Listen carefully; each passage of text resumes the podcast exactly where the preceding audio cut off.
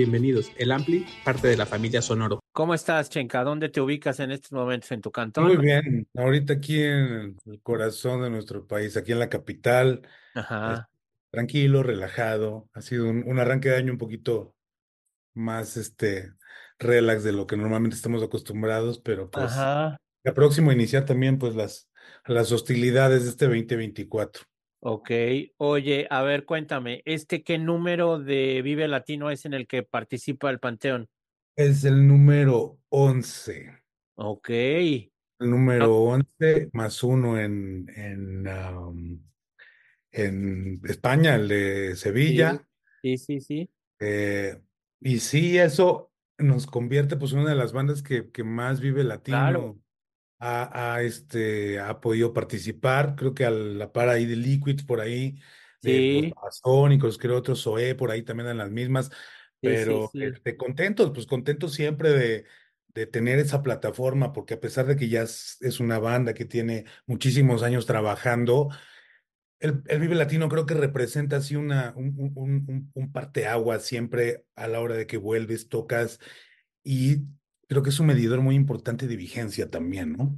Claro. Oye, yo discutía con algunos amigos colombianos, entre ellos, eh, pues la trascendencia del Vive Latino a nivel que ahora ya no lo es tanto, ahorita vamos a pasar a eso, pero es el festival de habla hispana más importante de Latinoamérica, ¿cierto? ¿Lo consideras así? Sí, sí, sí, coincido contigo. Creo que es un, un festival que pues fue el parteaguas primeramente, ¿no? Fue realmente un ejercicio que recuerdo aquellos años en los noventas que empezábamos a tomar Ciudad Universitaria y los espacios de rectoría, el estadio de prácticas de CU, eh, en esos inicios con bandas como Maldita Vecindad, como Santa Sabina, Sí, Panteón, los de abajo, qué sé yo. Y eso creo que devino e inspiró pues a los promotores y a la empresa, en este caso CESA, a hacer un festival que fue el primer festival iberoamericano de música Vive Latino, ¿no? Creo que ahí es donde se, se concreta un movimiento que en las calles había estado sucediendo mucho de la mano, pues de la cuestión zapatista, de muchísimas cosas que sucedían en ese entonces, que era también la ausencia de conciertos en la, en, en, en, en, en al aire libre en la ciudad, que estaban prohibidos también, claro, ¿no? claro, claro, Entonces, pues bueno, de ca o, o viene a caer en este primer festival y creo que desde ahí marcó el parteaguas claro.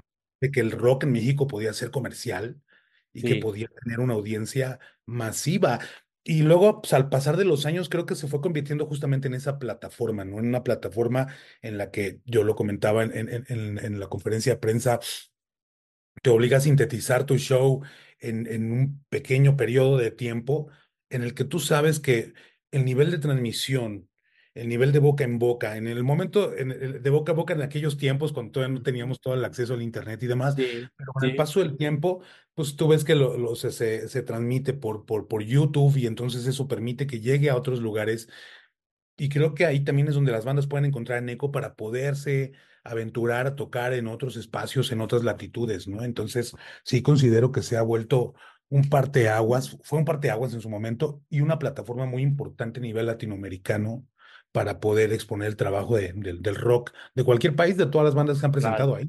claro, de todos. Ahora ya hay un poco también de influencia de música en inglés. Pero bueno, oye, dime, eh, ¿recuerdas el primer año que participó el Panteón en el Vive? Sí, inolvidable, inolvidable porque eh, pues éramos una banda que a nivel Ciudad de México estábamos haciendo muchísimo ruido y había una gran avidez por, por, por vernos. Entonces veníamos llegando de gira y justo caímos esa noche al Vivo Latino, nos pusieron en, en una de las curvas, en ese entonces el escenario de las curvas, y rompimos todas las expectativas. Fue un concierto que mucha gente, cuando lo platicamos, muchos fans no lo disfrutaron del todo porque era imposible la cantidad de gente que se anegó ahí para, para poder ver a la banda. Recuerdo que sí había gente incluso colgando como de ciertas gradas de la parte trasera del, del, del Vive para poder ver y que en algún momento algunos de los promotores nos decían, hey, ya, este, terminen porque se va a caer alguien, que era tanta la avidez y, y fue un concierto, lo recordamos por esa parte, porque fue tan, tan sorpresivo para nosotros la convocatoria que tuvimos en el escenario para hacer una banda pues completamente nueva y y luego después se nos llevó a tocar la segunda vez en el escenario principal. Y debo de confesar que esa segunda vez un poco nos dejó un sabor de boca un poco, este, pues no amargón, pero sí un sinsabor ahí raro, porque aparte nos toca en medio de Pericos y de Escape. Entonces, este, pues la banda ya quería ver a Escape y nosotros todavía del todo no nos ubicaba todo el mundo, ¿no? Sí, Entonces, claro. ¿Qué año fue la segunda vez? ese fue en 2002. Ok, Me parece, ok. sí, fue creo que 2002. Y, y entonces, pues creo que también en un sentido estábamos muy verdes escénicamente. El escenario todavía no, o sea, de repente veníamos de, pues, de tocar en espacios muy pequeños, escenarios Sí. pequeños. Y de repente, pues la fastuosidad del ground support del, del escenario central de Vive Latino es una cosa enorme. Entonces yo sentía la obligación, pues, de, de, de llenarlo por un lado, ¿no? Escénicamente, pero por otro, nunca habíamos tocado tan lejos uno del otro. Entonces, tenías al guitarrista a tres metros cuando siempre lo tenías aquí cerquita con el ampli casi, casi pegándote al oído, ¿no? Entonces, Claro, creo que eso, este, eso también fue una experiencia y, no fue 2002, fue el 2001, man. Justamente 2001. porque fue al año siguiente, no, no, normalmente hemos hecho periodos de dos años, o sea, uno Ok. sí y uno no, pero sí, esa eh, eh, fue 2001, que fue el siguiente año completamente, pero fue obedeciendo mucho a la convocatoria que fue el primero que, que se desbordó completamente, ¿no? Yo no creo ni los promotores ni nosotros esperábamos tal respuesta por parte del público.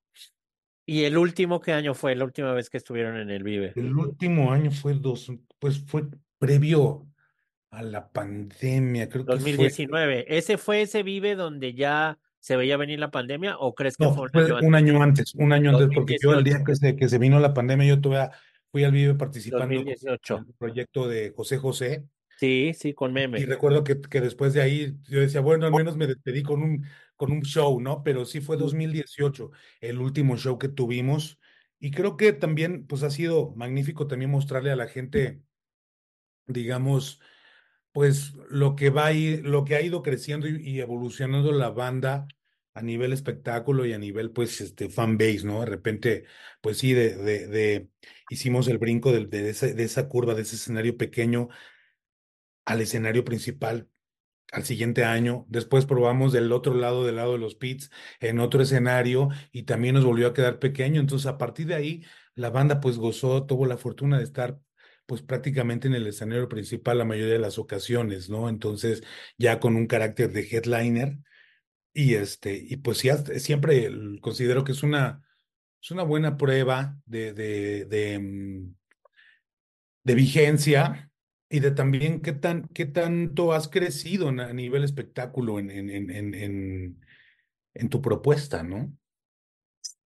Sí, claro. Oye, ¿y tú qué opinas de que de unos años para acá, ya tiene bastantes años, eh, haya ya eh, injerencia de grupos extranjeros que no cantan en español? Pues yo creo que en un sentido es interesante ver que también, mm, digo, dada la migración de hace muchas décadas y muchas generaciones de mexicanos a esta- o latinos a Estados Unidos, pues de repente también empezó a haber un montón de bandas que en sus filas, ah, bandas anglosajonas que en sus filas tienen músicos latinos, ¿no? Como en el caso de. Sublime, como en el caso de, no sé, bueno, nunca ha tocado Slayer ahí, pero, pero que son bandas pues de habla este, inglesa que tienen en sus filas músicos latinos como los Black Pumas, qué sé yo, hay muchísima gente, muchísimos latinos mexicanos que están tocando dentro de ese esquema, el mismo Chino Moreno de Deftones, por ejemplo, ¿no? Creo que es una buena alternativa el invitar a bandas también, eh, digamos, que no sean propiamente latinas en un sentido, eh, el carácter también de- del, del festival se ha vuelto un poco más global, ¿no? A pesar de que es un festival que en su nombre lo dice, Vive Latino, pues también ha llegado a muchísimos lugares de, de- que, que simplemente conocen a México porque, o músicos pues de otros países, de Dinamarca, de Suecia, qué sé yo, que conocen a México porque el festival Vive Latino, ¿no? Entonces, creo que en un sentido es tan válido como invitar ahora pues a, a, a- a géneros musicales completamente distintos como el regional mexicano, ¿no? Cuando te ibas a imaginar ver a los Tigres del Norte, este, o a los Tucanes de Tijuana tocando en el Vive Latino y sin embargo a veces, incluso ahora, a como es el rock actualmente, creo que son, acaban siendo más rockers los del género este, Claro. regional que los propios Sí. rockeros, el sentido de la fiesta, el cotorreo, el desparramo, Pero, este, pero creo que pues sí es, es muy válido el tener como, como propuestas, lo hemos visto también en otras propuestas de festivales como Pal Norte y demás, donde de repente está tocando Slipknot, luego Panteo, luego Gran Silencio y luego Belinda o qué sé yo, ¿no? Y hay quien le gusta y quien no, pero creo que también obedece mucho a, a, a los tiempos, a la actualidad, a la Sí. apertura de medios, de las redes sociales, de muchísimas cosas que hoy por hoy nos han hecho más, más plurales. Y creo que eso es lo que siempre como Panteón tratábamos de hacerle entender a nuestro público el valor de la pluralidad.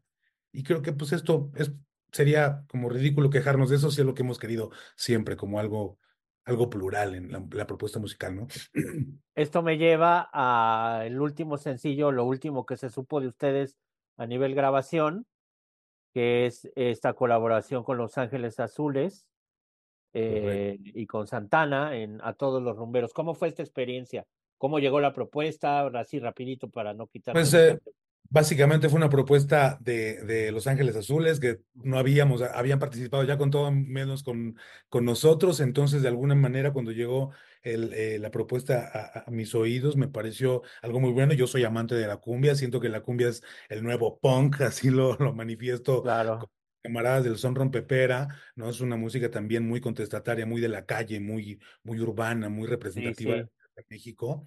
Y, y, pues bueno, para nosotros fue como eh, muy lindo que, que pensaran en nosotros y luego de la mano pues de un gran monstruo del rock como lo es el maestro Carlos Santana, una, una colaboración que la verdad disfruté mucho este, hacer y la banda creo que lo mismo y, y este y pues creo que es de esa parte que de la que nosotros hemos venido hablando mucho. La música de Panteón si bien nacimos dentro del movimiento ska también la propuesta musical de Panteón ha sido muy diversa en muchos de los sencillos que hemos lanzado.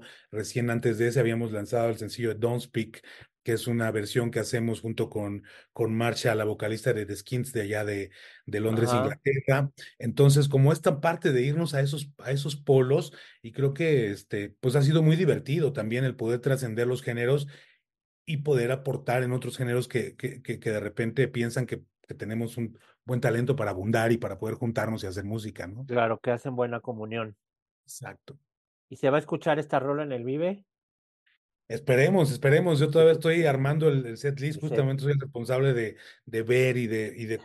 Me gusta mucho a la hora de elegir el set list contar historia a través de él, que vaya como con una consecución. Entonces, pensarlo bien porque pues es el Vive Latino número 11 sí. y la gente pues espera justamente ver canciones del nuevo catálogo, pero también canciones muy viejas. Entonces, realmente el, el, el tiempo de escena es muy efímero, o sea, es una hora. Entonces, dentro de esa hora, pues hay que sintetizar mucho de lo que ya en 30 años de trabajo se ha hecho, ¿no? Y también ofrecerle a la gente lo mismo, ¿no? Creo que en eso, en ese sentido, Panteón ha ido pues siendo eh, propositivo en la cuestión escénica, en la cuestión de montar un espectáculo que a la gente también lo entretenga y le dé cuenta también de que ha ido creciendo con nosotros, ¿no? Entonces, pues el va a estar bien nutrido, muy poderoso, eso sí, ¿no? Esas, hay, que, hay que sintetizar esa hora que son aproximadamente 12, 13 canciones en algo que a la gente no la deje respirar durante el momento que nos toque el escenario a nosotros, ¿no?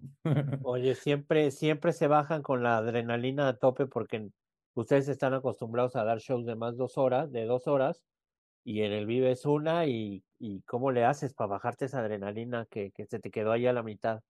Pues uh, antes, fíjate, debo confesar que antes no bajaba, ¿no? Sí, antes era sí, seguirse sí. la fiesta y con toda la adrenalina full, ahora me doy el tiempo justo de meditar, de secarme, de bajar un poquito y poder como disfrutar también esa parte. Yo creo que ahora, ya un poco más maduramente hablando, eh, ahora valoro mucho el descanso, valoro mucho el, el después del show y, y, sobre todo dar por, dar por hecho que lo más hermoso de esa noche ya sucedió, que es estar en el Claro, escenario con el claro. público. Entonces, este, ahora la adrenalina sí la bajamos un poco más tranquilamente, meditando y respirando un poquito. Y después de eso, muchas veces ya es, sabes que ya no tengo mucho que hacer aquí, pido mi camioneta, vámonos al hotel. Y también ha sido una experiencia muy linda poder también valorar el descanso que de Claro. repente para nosotros como músicos, pues sí sometemos al cuerpo un castigo intenso de, de, de no dormir, de desveladas, de no descansar bien porque estás en la camioneta todo torcido, en el avión, qué sé yo. sí. Entonces ahora el poder cerrar una noche intensa con toda esa adrenalina y poder entender que ya la parte chingona de toda la noche ya sucedió y que el resto merece como, como, como que se quede ahí, como ese es el espacio más chido de, del músico, estar arriba del escenario es la catarsis chingona, la comunión chingona, y después ya el resto, el resto es meramente un trámite, ¿no? O sea, Ok. Buenísimo. Oye, bueno, pues ya para terminar, ¿qué sigue para el Panteón este año? ¿Va a pues haber ahorita nuevo música? ¿Va a disco, haber giras?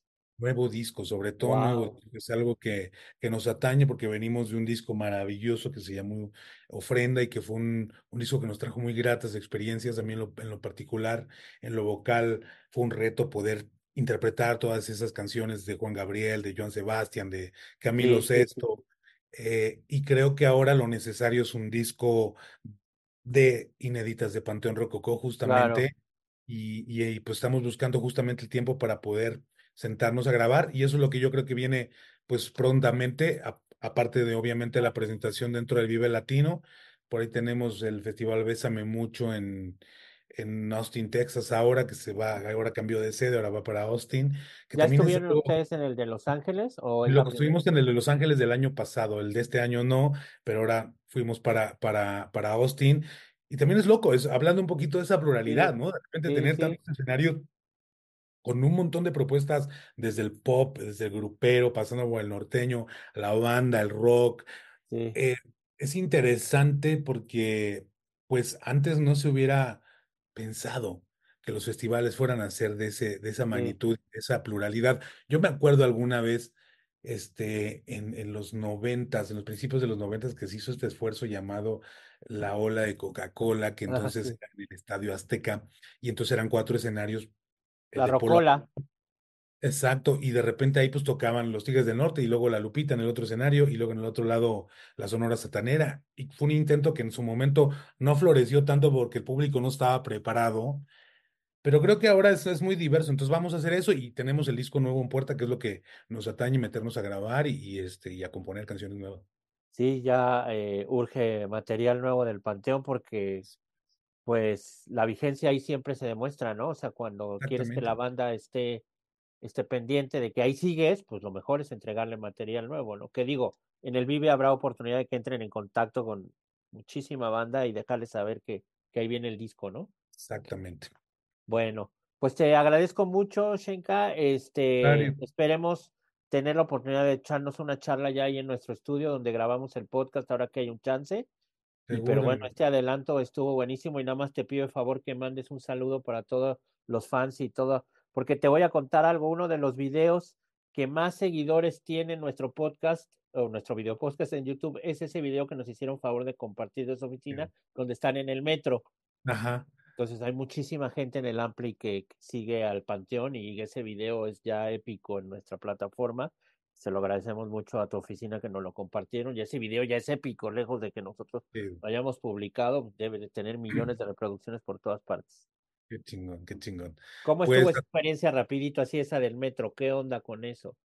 Maravilloso, creo que también es, es una parte como, como de poder tener un contacto un poquito más cercano, que a veces es muy complejo Sí, sí, porque sí, de verdad, en algún punto Panteón Rococó creció tanto que hasta a nosotros se nos desbordó, ¿no? sí, Y en, claro. y en un punto llegó a ser muy complicado lo que a mí me gustaba mucho, que era platicar mucho con los fans cuando nos veíamos previo a la tocada, que llegaba yo temprano antes de que nos tocara, pues te tomabas unas fotos, este, platicabas un rato con la banda. Tengo muchos grandes amigos que nos conocimos, justamente ellos viniendo a los primeros conciertos de Panteón Rococó, y, y entonces, y ahora de repente se volvió tan caótico y tan difícil porque es atender a miles de personas y pues Sí, quieras partirte, ¿no? Pero a final de cuentas creo que tratamos de siempre tener como este contacto. Somos una banda, siempre lo digo yo, de, de calle, ¿no? De piso, no, no estamos ahí en la oficina o en el, en el hotel todo el tiempo sí, encerrados. sí, sí. Salimos, nos empapamos de lo que hay y es lo que nos da la posibilidad de seguir escribiendo canciones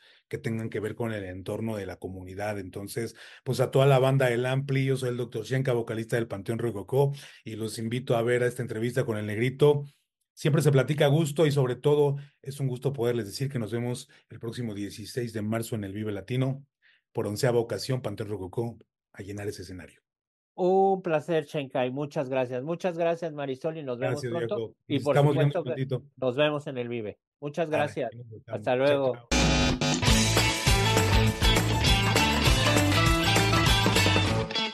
Bienvenidos, el Ampli, parte de la familia Sonoro. Hey guys, it is Ryan. I'm not sure if you know this about me, but I'm a bit of a fun fanatic when I can. I like to work, but I like fun too. It's a thing. And now the truth is out there. I can tell you about my favorite place to have fun. Chumba Casino. They have hundreds of social casino style games to choose from with new games released each week. You can play for free anytime, anywhere and each day brings a new chance to collect daily bonuses. So join me in the fun. Sign up now at ChumbaCasino.com. No purchase necessary. Group. Void were prohibited by law. See terms and conditions. 18 plus.